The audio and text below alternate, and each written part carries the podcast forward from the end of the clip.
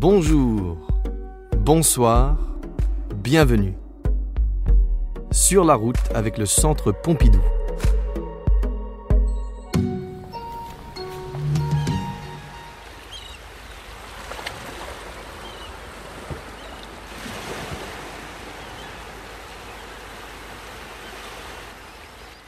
En route pour les Hauts-de-France sur les rives de la Manche.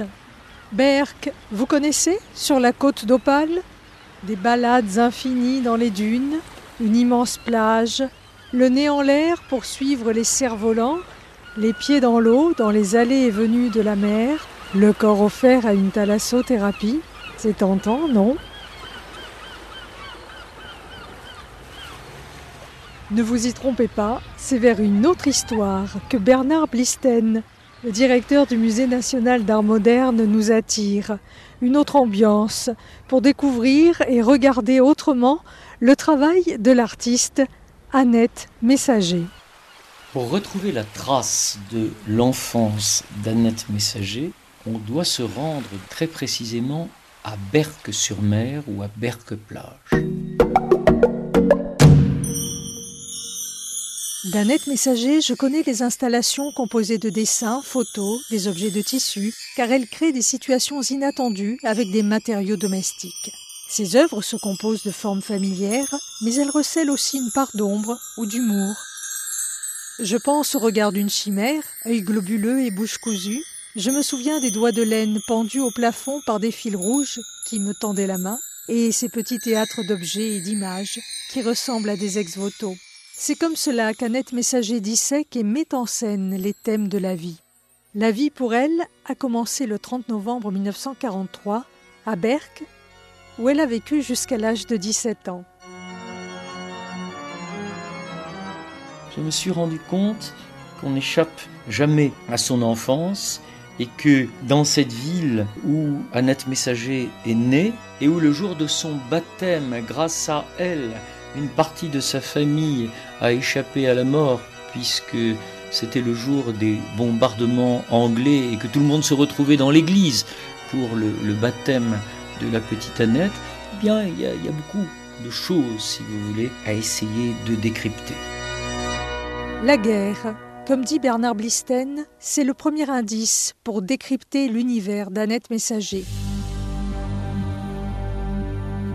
Berck, en 1943, est en partie détruite et ici les enfants grandissent dans les ruines. Le deuxième indice, Annette Messager l'a délivré dans un entretien au peintre et critique Robert Storr. Dans mon enfance, l'église de Berck était pour moi le lieu de toutes les terreurs, de tous les désirs, de tous les spectacles. Le corps du Christ qui s'offre pendant la communion, quand même. Guerre, terreur, désir. Voilà le berceau de l'artiste.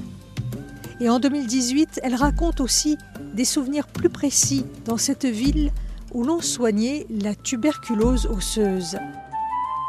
Berck est une ville particulière qui a été détruite pendant la guerre. Une ville avec deux blocos de chaque côté de la plage et deux énormes hôpitaux, car tout le monde venait se faire soigner. C'est une petite ville de province étrange avec des gens venant de partout, où les malades sont les rois de la ville.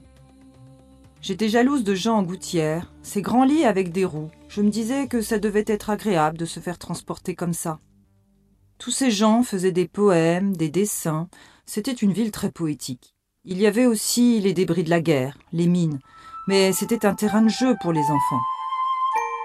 J'imagine Annette Messager, chantant des comptines pour cinq doigts, écoutant des ritournelles de boîtes à musique et observant le ballet lits à roulettes et la marée montante des draps blancs sur les corps souffrants.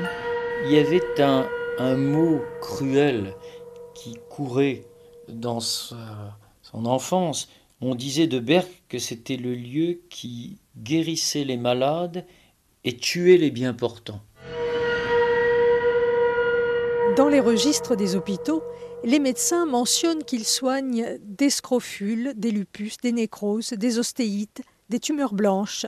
Les enfants, eux, chantent, dansent, fantasment. Je ferme les yeux et je vois un tableau de Jérôme Bosch.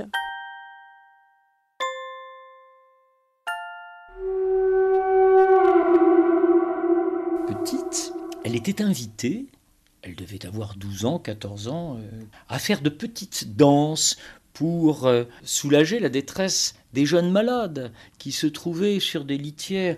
On la mettait elle-même sur une gouttière et elle dansait. Et en échange de ces danses qu'elle faisait, on lui donnait un gâteau. Il y avait quelque chose comme une récompense, si vous voulez.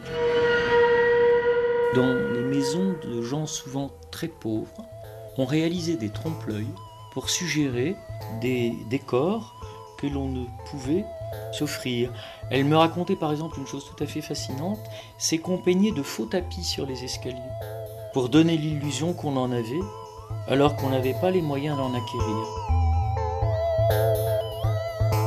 Dans ces pays du Nord, je l'ai moi-même vu, on trouvait euh, souvent cette fascination pour la fête, euh, mais aussi pour des fêtes euh, populaires et folkloriques, où par exemple les, les formes d'art brut avaient un impact très important.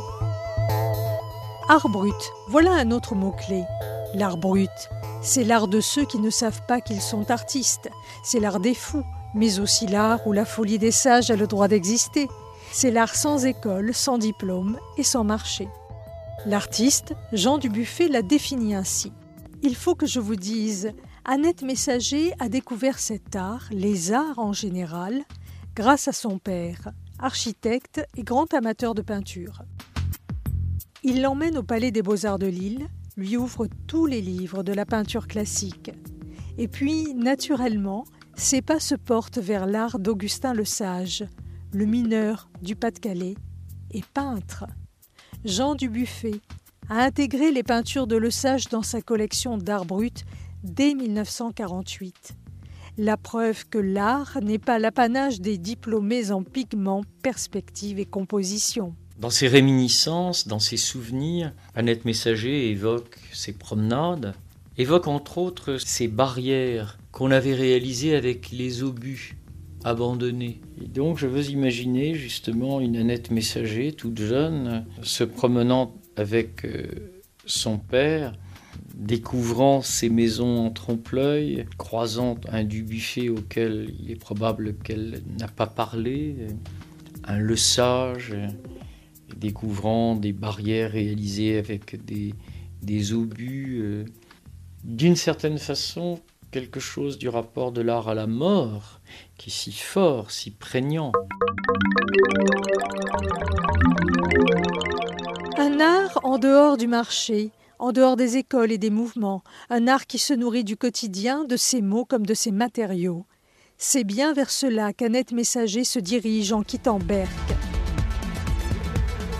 Direction Paris, ces années 60, son effervescence artistique. Nouveau réalisme, pop art, happening, l'art se réinvente sans cesse. Annette Messager pose les bases de son langage artistique. Elle raconte à l'écrivain et artiste Robert Storr. J'étais toujours résolue à être artiste, mais j'avais décidé d'avoir une position intimiste, utilisant des cahiers, des albums, en rassemblant des collections conçues comme des journaux intimes. J'étais à ce moment-là très fascinée par Virginia Woolf et sa vie. Feuilletons ensemble les carnets d'Annette Messager. Elle compose des albums de photos et dessins, commence à imaginer un jeu particulier, identité d'expression plutôt que de revendication. L'enfance, les hommes, les amours, les mots, la féminité sont l'objet de ces assemblages, évocations et collages qui courent sur les pages. Je faisais toujours beaucoup de dessins, de collages, pas mal de photographies et je lisais assidûment les cahiers de l'art brut. Un jour, il m'est devenu évident que tous ces différents éléments pouvaient se rassembler facilement et jouer les uns avec les autres, en me donnant différents rôles, en imaginant différents personnages, Annette Messager. Voilà, les Annette Messager naissent là. Regardons encore ses œuvres. Ici, dans ce carnet à dessin, un Pinocchio se contorsionne et grimace. Y a-t-il un peu de repos pour ce pantin au nez encombrant, long comme une lame d'épée Par ici, des organes humains, cœur, foie, intestin, sont reconstitués avec du tissu.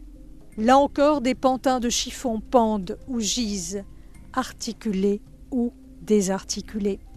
Ici, une installation qu'elle appelle Mes voeux. Des dizaines de photos noires et blancs se bousculent, dévoilant des morceaux de corps et s'agençant comme un ex-voto. Sans trop forcer le trait, il est clair que, à regarder l'imaginaire même d'Annette Messager, on trouve des liens même euh, avec euh, ces images du Nord, avec ces figures fantasques et fantastiques de l'art brut qu'elle aime tant. Cette idée à la fois de la figure de la sorcière, du carnaval, cette idée des danses macabres, sont des aspects même de son œuvre. Dans tous ces éléments, dans ces réminiscences, on voit se dessiner un portrait d'Annette Messager qui, euh, de fait, a beaucoup plus à voir avec Berck-sur-Mer qu'on aurait pu le supposer.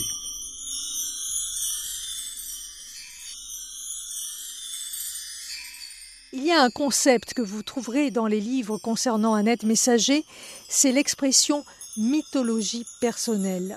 Cette façon de documenter par objet image une histoire de soi qui pourrait être vrai. Allez savoir, ce que je viens de vous raconter est peut-être vrai. Ceci était un podcast du Centre Pompidou, conçu par Christine Siméon, journaliste à France Inter, avec Bernard Blisten, directeur du Musée national d'art moderne, voix Florian Hutter, Delphine Coffin. Au revoir, à bientôt.